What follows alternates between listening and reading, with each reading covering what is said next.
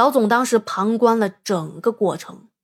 整个仪式看起来呢并没有很复杂，很快就搞完了。那么处理完这些事情，阿姨就准备要直接离开了。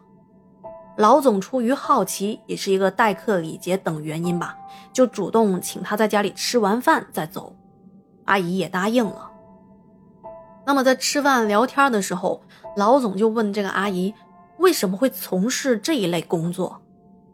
而这位阿姨啊也不藏着掖着，她就说起自己以前本来也是一个很普通的人，而且当时呢在农村也不富裕，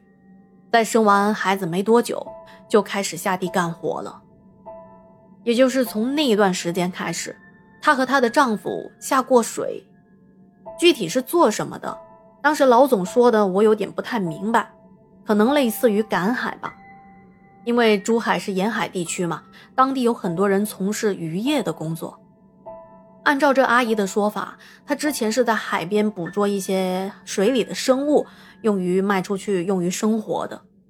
那么出于安全。在她下海的时候，她和她的丈夫两个人之间会拴着一条粗绳子，好时时刻刻的留意对方的情况，因为怕出危险。那么在有一次出海的过程中，当时她正往着海洋的深处走呢，当然是沿着海边走的，并不是说走到特别的深的地方。她突然就发现自己遇到了一片迷雾。周围顿时就模糊了起来，仿佛鬼打墙一般，怎么走就是走不出去。回头看绳子的另一头呢，她甚至都看不到她的丈夫。好在她当时是够冷静的，她就把眼睛给闭上了，想让自己想清楚自己应该怎么办。这闭上眼睛过了好一阵，就感觉自己的腰间。不断的被拽来拽去的，等又过了好一阵子，迷雾逐渐的散去，她这才看到丈夫在拼了命的拉她的绳子，就跟在她的后面，好像是跟着他一直走着，又马上啊想把他拉停，可是好像拽不住他一样。当两个人上了岸，她丈夫跟她说起刚才发生的事情。说两个人本来是一起在海里干活的，那阿姨啊，突然就像是着魔了一般，淌着水一直朝着另外一边海滩走去。而丈夫无论怎么去喊她，她毫无反应。因为怕出现意外嘛，她丈夫又不敢松开绳子，就只能是一直拽着她，跟着她一起淌水，直到她恢复神智。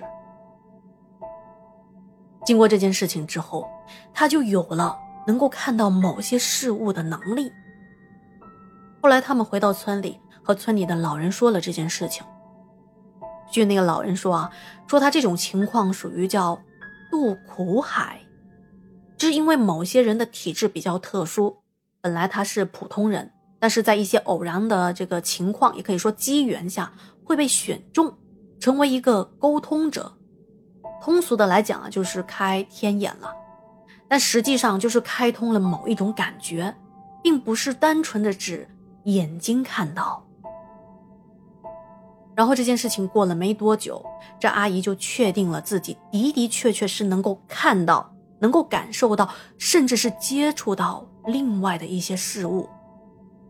为何说是事物而不是说物品或者是某种东西呢？应该说是他的某一种世界观吧。说在同一个空间里头，其实是有两种情况的，一种是能够活生生的看到、摸到的活生生的人或者是动物、植物，这是唯物的存在。因为那位阿姨也是在新中国的教育下过来的人，在那个年代的人呢，即使是农村，只要读过书，其实也是唯物唯心之类的啊。啊，他说这些理论呢，说的比很多人都要溜，所以他描述起来是比较通畅、浅显易懂的。我们要说一下另外一种特殊的存在啊，他说这种呢也是实际上是存在的，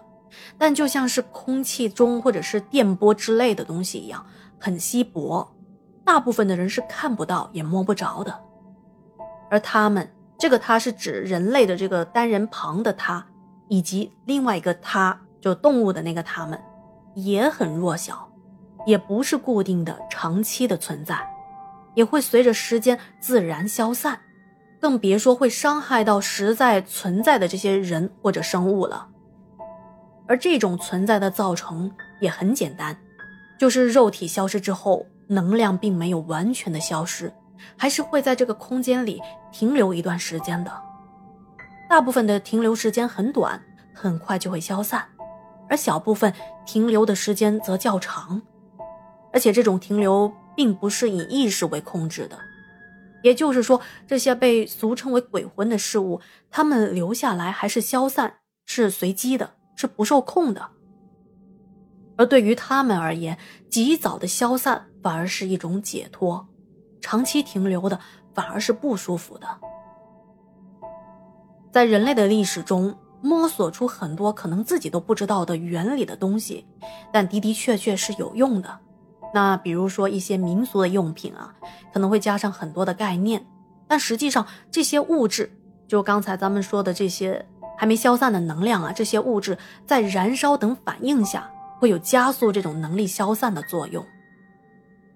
那么刚才所说的这些，全部都是这一位阿姨的观点。阿姨说，她这十几年也慢慢的明白过来了，可能自己渡苦海是摊上了一个使命，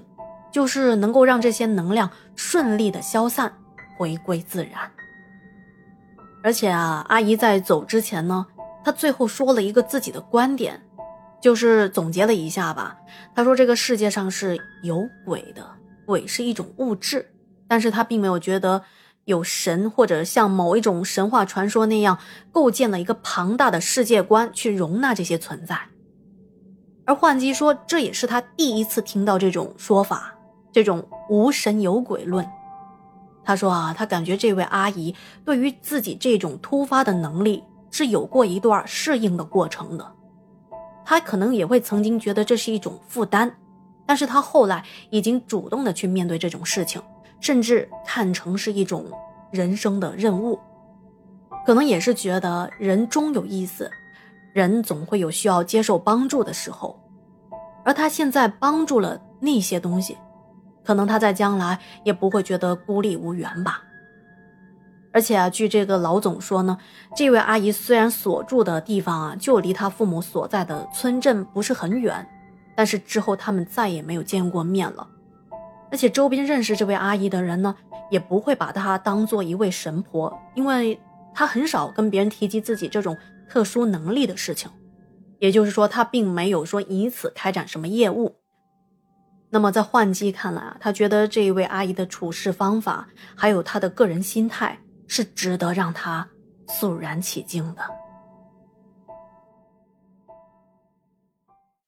好的。与其说我们今天讲了一个故事，还是回归到我们开头讲的那样，我们分享的是一种听友的观点。那么听完这一期的节目，您有任何的感想感受，对于灵异有任何的看法呢？欢迎在节目的下方进行留言，我们可以一起来探讨。